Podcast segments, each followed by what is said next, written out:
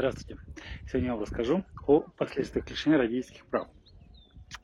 Значит, э, с момента, как решение суда о лишении родителей родительских прав вступает в законную силу, э, родитель теряет всяческие права, имущественные, наследственные, право на содержание, то есть все э, права, они теряют с момента вступления решения в законную силу.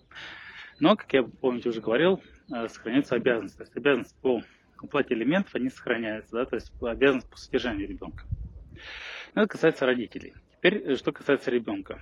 Ну, э, значит, э, у ребенка сохраняются все права. А имущественные, наследственные после родителей, все это за ними сохраняется. Что касается места проживания ребенка, то когда оба родителя лишаются родительских прав, тогда ребенок передается на попечение органа опеки. Если один решается, один из родителей только лишается родительских прав, то ребенок, соответственно, э, место жительства ребенка определяется в соответствии с нормами жилищного права, то есть с тем родителем, который не лишен родительских прав.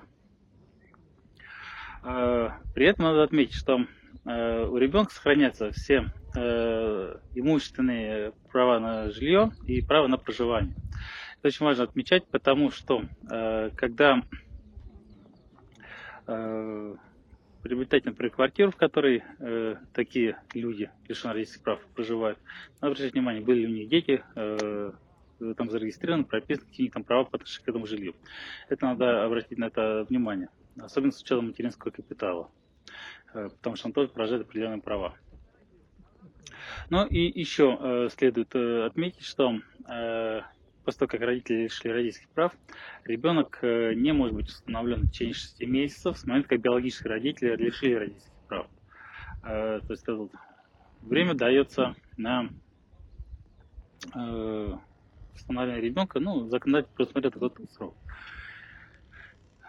При этом родительские права могут быть восстановлены. То есть, если родитель, который лишен родительских прав, он может их восстановить.